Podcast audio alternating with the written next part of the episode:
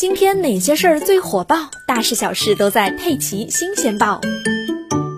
近日，河南女子身份被冒用贷款两百万的事件引发热议。女子名叫张群英，十三年前，她将户籍从老家安徽太和迁到河南郸城丈夫的家中，而收到新户口和身份证后，她发现自己不仅户籍地址变了，身份证号也从三四一二开头变成了四一二七开头。他还以为这是户籍变化导致身份证号的改变是正常的，所以并没有在意。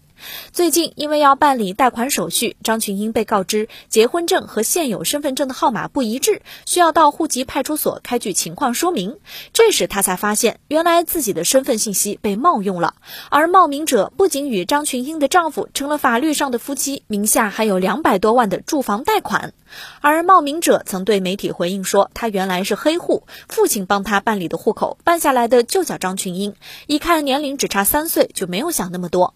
丹城警方回应称，张群英当年迁移户口被办成了漏户补录，而冒名者补录户口反被用张群英的户籍办成了迁移。这件事暴露出审核不严的问题，将严肃调查处理。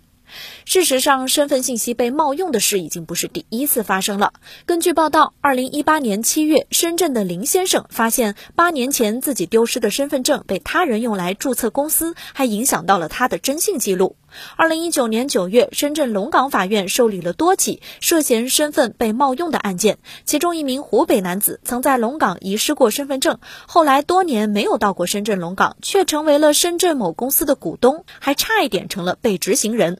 今年三月，四川渠县一名男子办理贷款却被多次拒绝，这才得知自己的身份被冒用，成为了北京一家注册资金为三千万元的大公司法人代表，还有上千万的债务没有偿还。